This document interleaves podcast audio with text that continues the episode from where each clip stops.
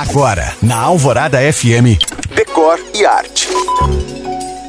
Eu começo o ano te contando de um projeto lindo cuja fachada apresenta quatro ideias que podem te inspirar, caso você esteja pensando em incluir alguma construção, reforma ou decoração agora em 2024.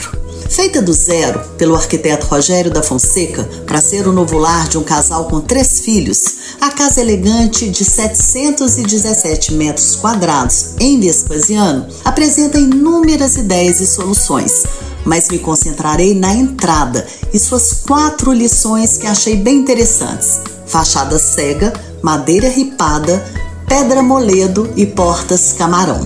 Veja a genialidade dessas escolhas. A fachada cega, voltada para a rua, garante a privacidade. A madeira ripada mimetiza duas portas, a de entrada e a de um home office, cujo eventual visitante pode acessar sem adentrar na casa propriamente dita.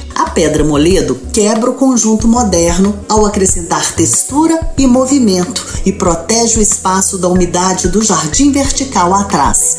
E as portas camarão de madeira, que se sobrepõem às portas de vidro da varanda no segundo pavimento, impedem que o sol aqueça demais os ambientes. Lembrando que você pode ouvir todo o Decore Arte no site da rádio e ver os projetos falados no meu Instagram, que é you.cam.find. Eu sou Janine Ster para a Rádio Alvorada FM.